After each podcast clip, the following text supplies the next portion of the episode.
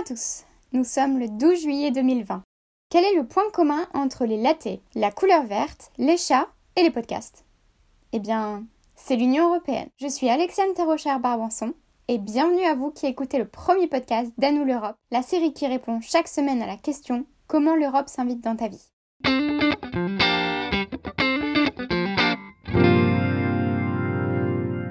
Ma présentation n'est pas très traditionnelle, je vous l'accorde volontiers. Si nous étions un peu plus classiques, je dirais que j'ai 21 ans et que j'étudie les affaires européennes et internationales.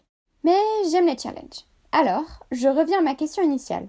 Pourquoi est-ce que je me présente en parlant de latte, une boisson, la couleur verte ou mon animal préféré, le chat, ou encore d'Union européenne et de podcast Je vais vous raconter mon anecdote favorite sur l'Union. Honnêtement, et du fond du cœur, il y a deux ans, je ne connaissais rien à l'Europe. Mais en deux ans, je peux vous dire qu'avec moi, ça déménage. La preuve en histoire. J'ai découvert que j'adorais les lattés caramel en buvant mon premier à l'aéroport à destination de Copenhague pour rejoindre par train Lund où j'allais faire mon Erasmus en août 2018. Et puis j'ai découvert que le vert était ma couleur favorite, dans un échange avec environ une vingtaine d'étudiants lors d'une soirée Erasmus pour faire connaissance, car le vert, et oui, contrairement à d'autres pays, en France cela représente l'amitié. Enfin, j'ai confirmé que j'adorais les chats au travers de mes voyages en Europe centrale et en Europe du Nord entre 2018 et 2020, tous membres de l'Union européenne. Et là, je vous ai perdu. Grâce à mes explications peu banales et un peu farfelues, vous comprenez comment je relie l'Union européenne et mes passions et goûts personnels. Mais pourquoi en faire un podcast au final? Je vous vois, chers auditeurs, avec vos sourcils en accent circonflexe. L'Union européenne, vous ne l'associez vraiment pas avec des chats, du verre et des latés. Pour vous, c'est peut-être quelque chose de lointain, de distant, sans intérêt particulier. Eh bien moi, c'est la façon dont l'Europe s'est invitée pour la première fois dans ma vie. Et j'ai conscience qu'elle toque très fort ou alors très timidement à la porte de la vie de chacun. Alors depuis un an, j'ai réfléchi à un projet pour partager avec vous, chers auditeurs, des témoignages anecdotiques, dynamiques incongru ou encore très étonnant. C'est un peu inspiré d'un projet de podcast purement académique réalisé lors de ma deuxième année de licence nommé This European Life. Quel est le concept d'Anou l'Europe? Vous proposez un témoignage de personnes venues de toute la France en discutant pendant une dizaine de minutes chaque semaine sur leur rapport à l'Union. Le but est que les podcasts soient accessibles à tous, jeunes, moins jeunes, pro-européens, européens un peu plus distants ou indifférents, ou encore eurosceptiques. On vous accueille tous. Pour mener à bien ce projet de podcast, j'ai été rejointe par d'autres volontaires. Aujourd'hui, je vais vous présenter l'histoire de trois d'entre elles. Bienvenue à Gwen, Lucie et Stéphanie. Nous sommes toutes les quatre adhérentes aux Jeunes Européens dans la section de Sciences Po. Aujourd'hui, nous nous interrogeons sur notre relation à l'Union et surtout son avenir. Comme vous le savez, notre série de podcasts est distribuée par la plateforme Le Torillon, qui est le média 100% en ligne de l'Association des Jeunes Européens France. Cependant, N'allez pas croire que ces podcasts sont une forme d'entre nous ou encore d'entre nous Science Piste. Au contraire. Si j'ai choisi de vous présenter l'histoire et les anecdotes d'adhérentes de la section Sciences Po en premier, c'est parce qu'on se connaît depuis 8 mois et qu'elles font partie de l'équipe. Je veux vous présenter l'équipe dans les premiers et deuxièmes podcasts, donc je vais vous narrer leurs histoires, leurs anecdotes, etc. Mais dès le troisième podcast, nous allons passer à un format d'interview de personnes à profil très variés qui ne sont pas membres des jeunes européens. En ces temps de crise, il vous suffira de brancher vos écouteurs pour voyager d'Oléron à Strasbourg, de Strasbourg à un petit village de Bretagne, ou encore de ce petit village à des villes proches de Toulouse, jusqu'à atteindre Toulouse même. Vais faire la connaissance d'une Gwen et Stéphanie au lycée et d'une Lucie enfant. Si nous rencontrons leur double, c'est parce qu'elles nous parlent de leur rapport à l'union et notamment de comment elles la définissent au travers d'une histoire et d'une anecdote. Leur témoignage m'a particulièrement touchée. Commençons avec Gwen et Stéphanie. Parce qu'à vrai dire, c'est quelque chose qui a commencé en terminale quand j'ai suivi euh, le cours sur la construction européenne en histoire-géographie que j'ai beaucoup aimé d'ailleurs. Et c'est véritablement à ce moment, je crois, que j'ai découvert quel projet ambitieux était attribué à l'Union européenne. Le fait d'empêcher euh, toute nouvelle guerre et de rapprocher au maximum les peuples euh, du continent entre eux en fait. Pour ma part, je dirais que je dirais pas que j'ai un rapport d'admiration comme euh, comme Gwen parce que contrairement à Gwen, je suis pas admiratif face à l'Union européenne parce que je me suis vite rendu compte que qu'il y avait encore beaucoup d'améliorations à faire euh, au sein de l'Union européenne concernant les institutions, etc. Mais euh, par contre, c'est clair que j'entretiens un rapport plutôt fort et un rapport quotidien avec l'Union européenne et surtout depuis mon, mon service civique à la Maison de l'Europe de Rennes J'ai vraiment eu l'occasion de voir que l'Union européenne était présente dans notre quotidien.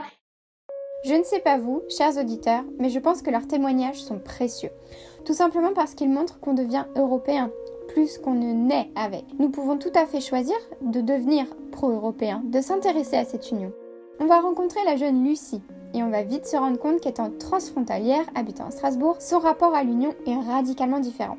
C'est aussi, je pense, une relation véritablement qui s'est inscrite dans ma vie quotidienne et depuis mon enfance. Ce côté quotidien et ce côté, c'est la paix, c'est la fraternité et c'est vraiment inscrit dans, dans mon histoire aussi familiale et je trouve, je trouve ça incroyable. Moi, je viens d'Alsace et et pour moi, c'est aussi ces histoires, même ma grand-mère a dû changer de nom parce que ça sonnait trop allemand quand l'Alsace est redevenue française. Mon grand-père était résistant. Toutes ces histoires, c'est quelque chose qui fait partie de moi. Dès nos 8 ans, on apprend l'allemand. On a des correspondants allemands, on va en Allemagne.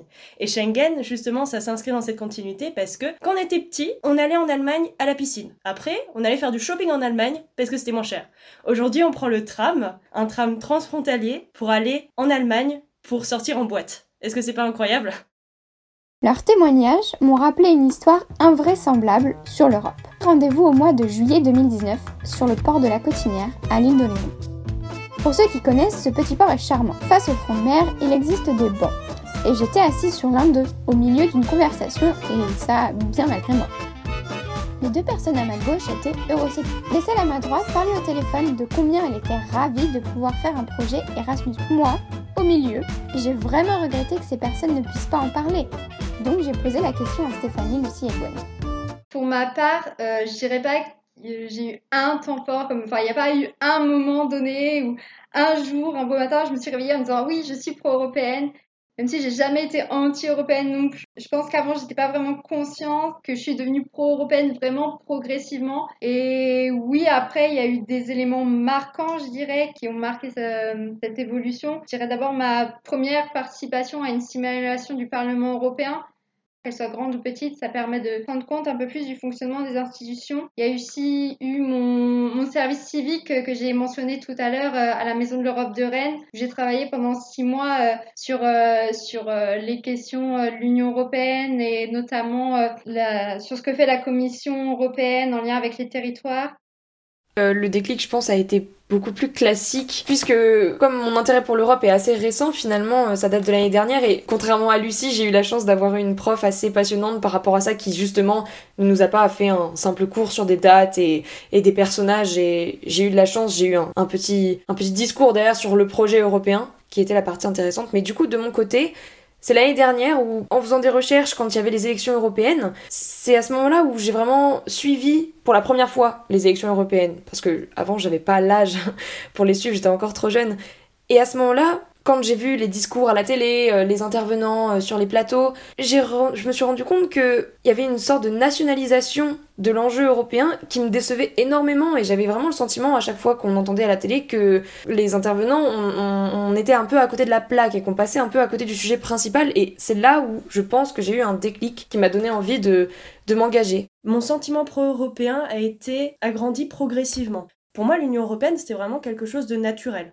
J'ai jamais remis ça forcément en question parce que c'était dans mon quotidien. J'avais pas de raison de le remettre en question. Et puis au fur et à mesure, en revanche, je me suis rendu compte en grandissant qu'il y avait un décalage entre ce que moi je trouvais naturel et, ce que les autres trouvaient naturel. Et je me suis rendu compte qu'il y avait un manque aussi d'intérêt et de connaissance par rapport à, à l'union. Et je pense que c'est justement ce sentiment de décalage et moi essayant d'expliquer ce que je savais, ce que moi je trouvais bien, etc., qui a fait que mon sentiment pro-européen a grandi vraiment que je suis devenue pro-européenne, on va dire plutôt encore plus pro-européenne, c'était sûrement mon année aux États-Unis. J'ai fait un année, une année d'échange à Washington DC et à ce moment-là, je me suis rendu compte que au sein de l'Union européenne, au sein des peuples européens, on est bien plus proche entre nous qu'avec en fait le reste du monde. Leurs réponses, toutes très originales, m'ont poussé à leur poser la fameuse question. Pourquoi ils ont accepté de faire des podcasts avec moi? Rendez-vous le 1er mai 2020, en plein confinement, où j'ai proposé ce projet. J'avais l'idée principale, c'est-à-dire interroger des Français sur leur vie quotidienne et leur rapport à l'Union. Cinq membres de l'équipe, en plus des rédacteurs en chef du Tourillon, m'ont dit qu'ils étaient partants. Gwen m'a répondu sans hésiter, car en plus, elle est championne de la communication. Le format du podcast, c'est quelque chose que j'adore. J'écoute des podcasts euh, dès que je fais quelque chose qui occupe mes mains mais qui occupe pas mon esprit, comme je sais pas, faire la vaisselle ou partir faire un footing, je, je mets un podcast dans mes oreilles parce que c'est tellement plaisant à écouter. Et forcément, bah, quand Alexiane, tu nous as proposé de, de monter ce projet euh, et de venir t'aider pour le faire, bah, j'ai trouvé l'idée géniale. Et, et, et comme Lucie, je trouvais que le format était vraiment adapté pour cette conception de l'union qui est de, de, donner la parole aux habitants qui ne font pas forcément partie de la vie politique ou euh, de la vie artistique. Faire un podcast qui donnait la voix aux habitants européens, c'était quelque chose, une idée euh, que j'ai trouvé super. Lucie et Stéphanie partageaient aussi ce sentiment de manque de visibilité de l'Union. Je pense tout d'abord que ce podcast, pour moi, a résonné avec euh, ma conception de, de l'Europe, car selon moi, il faut vraiment que l'Europe se fasse avec tout les citoyens européens. Et comme ben, je l'ai dit tout à l'heure, c'était quand je me suis rendu compte du décalage entre moi et les autres que j'ai commencé à devenir de plus en plus pro-européenne. Et, là, justement, essayer de comprendre le ressenti et le vécu de chacun. Et ensuite, parce que je suis une adepte de podcast, donc j'aime aussi beaucoup le format. Moi aussi, euh, le, format du podcast m'a beaucoup intéressé et euh, je trouvais que c'était un format euh, plus original par rapport à, ce qu'on avait l'habitude de faire aux, jeunes Européens et aussi parce que le, ça permet de parler de l'Union européenne à travers les citoyens, à travers l'histoire individuelle des personnes et que c'est finalement très révélateur de, de l'importance de, de l'Union européenne dans, dans, nos vies et que ça permet aussi finalement aux, aux gens qui vont nous écouter et qui vont aussi participer au podcast de, de se réapproprier euh, le sujet, l'Union européenne et euh, de ne pas le laisser qu'à une certaine partie euh, de la population, une certaine élite qu'on pourrait dire, alors, faut concilier une de vos passions avec l'union. Mais si on passe à la deuxième partie du podcast, j'ai demandé à Lucie et Stéphanie si elles envisageaient de travailler pour l'union. Oui, j'ai envie de travailler dans le monde européen, mais je, veux avant tout, en fait, travailler pour le projet européen. Je ne souhaite pas forcément maintenant, immédiatement, passer les concours européens, devenir fonctionnaire européen, car j'ai d'abord envie de participer à l'idéation au côté vraiment politique, et ce qui est tellement stimulant et ce qui est beau, parce que c'est en imaginant, en proposant des idées, qu'on va réussir à faire avancer les choses, même si parfois euh, ça paraît un peu euh, fou ou que sais-je. Mais il y a plein plein de façons, que ce soit euh, dans des associations, que ce soit aussi, on peut le faire dans le privé, on peut le faire dans des think tanks. Donc j'ai envie de travailler pour amener l'Europe plus proche des citoyens, essayer de, l'améliorer pour que ça corresponde à, en fait, euh, à ce que les citoyens en attendent.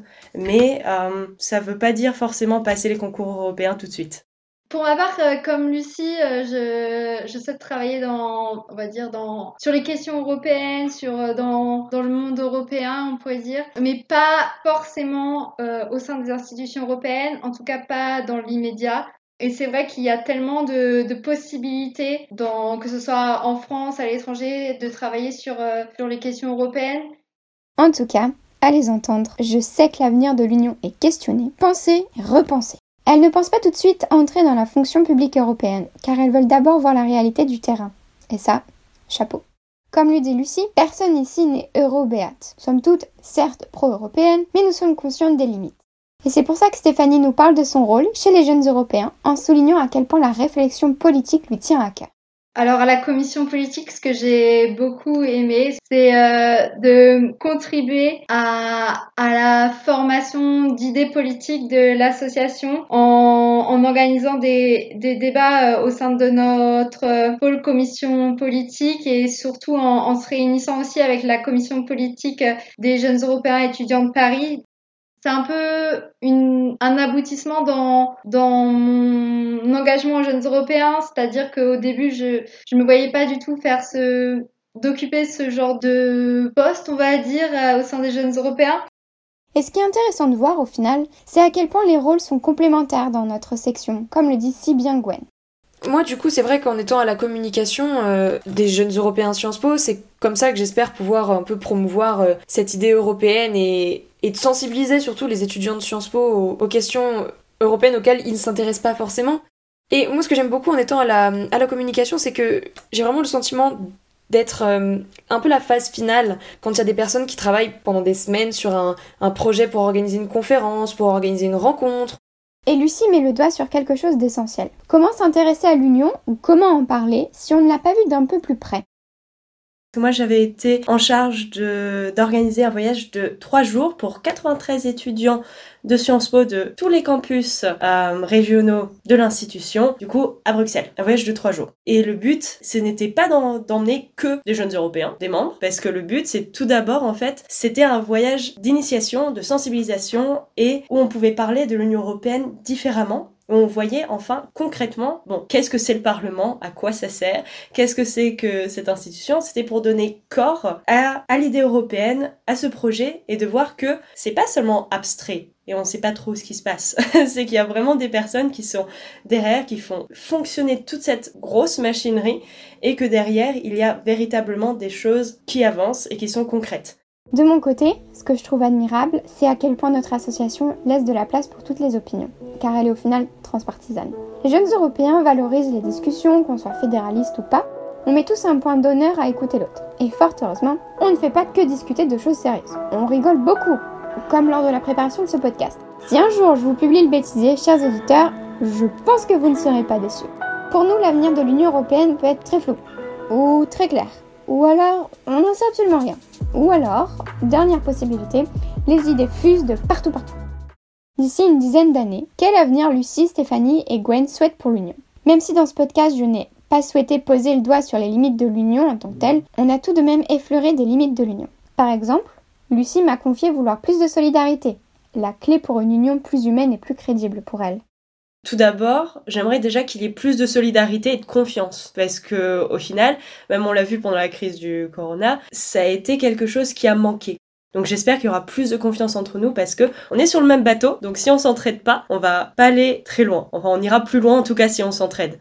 J'espère aussi qu'il y aura plus d'engagement citoyen et que les citoyens s'emparent de l'Union. Et l'Union européenne devienne véritablement un niveau d'action où les gens comprennent à quoi l'Union sert et qu'ils puissent utiliser les actions à ce niveau-là, que ce soit par des pétitions ou qu'ils aillent directement demander des comptes à l'Union. Tout ça, ça, ce serait génial. J'aimerais aussi que on réussisse à mettre nos égaux d'État-nation pour qu'on puisse mettre d'abord en avant qu'on privilégie le bien-être et le bien du citoyen européen avant tout. Est-ce que c'est euh, c'est d'abord le citoyen ou c'est d'abord les grosses économies? Enfin, je veux, j'espère qu'on va juste re-questionner certaines choses. Et pour moi, la fin, c'est qu'on préserve la paix et nos valeurs que ce soit la liberté, la démocratie, droits de l'homme, dignité humaine, droit, état de droit, qu'on les préserve en face et malgré toutes les attaques extérieures et intérieures qu'on subit. Parce que si on l'a plus ça dans le futur, l'Union européenne sera que l'ombre d'elle-même. D'ailleurs, Gwen l'a rejointe, mais en soulignant à quel point les médias étaient cruciaux pour le futur de l'Union. Alors, je vais compléter toutes les choses qu'a dit Lucie parce que je suis absolument d'accord avec tout ce qu'elle a exprimé. Et il y a peut-être quelque chose aussi que j'aimerais rajouter, c'est que on a besoin de plus d'Europe. C'est une réponse qui peut paraître assez évidente, mais à mon sens, c'est ce qui manque un peu aujourd'hui, c'est à l'échelle nationale et même à l'échelle européenne, trouver des moyens de, de plus communiquer, de plus transmettre l'Europe, de plus sensibiliser à l'Europe. Parce que continuer à faire vivre le projet européen en élargissant les domaines de compétences de l'Union ou en défendant des valeurs, ça n'aurait aucun sens si les Européens, les habitants euh, de l'Union européenne, n'ont pas conscience, ça n'a aucun sens s'ils n'ont pas conscience de ce qui se passe autour d'eux et de, toutes les questions et les enjeux et, et, même ces choses européennes qui se passent autour d'eux, s'ils n'en ont pas conscience, s'ils ne les voient pas, et eh ben ça, sera, ça risque d'être euh, un combat un peu, je pense, inutile. Et j'espère d'ailleurs que bah, ce podcast permettra de faire découvrir l'Europe à certains des auditeurs. Enfin, Stéphanie termine sur un point important. Plus d'union est une nécessité pour elle, mais pas de n'importe quelle manière.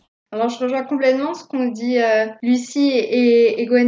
Voilà le, point sur les solidarités, engagement citoyen, euh, c'est ces deux points que je porte aussi beaucoup, notamment la solidarité, euh, une, Union européenne plus solidaire. Je pense que c'est indispensable si on veut que l'Union européenne euh, soit forte, reste forte à la suite des, des crises qu'elle a connues ces dernières années, face à la période actuelle qui est encore difficile. Donc pour moi, c'est un point extrêmement important. Et l'engagement citoyen, je pense aussi que c'est vraiment quelque chose qui est important pour l'avenir de l'Union européenne si on veut que euh, l'Union européenne soit, soit appropriée par, par la population qui a un, vrai sentiment de citoyenneté européenne qui se développe et qu'il n'y ait pas un, rejet de l'Union européenne euh, qui prenne euh, le, pas, on va dire.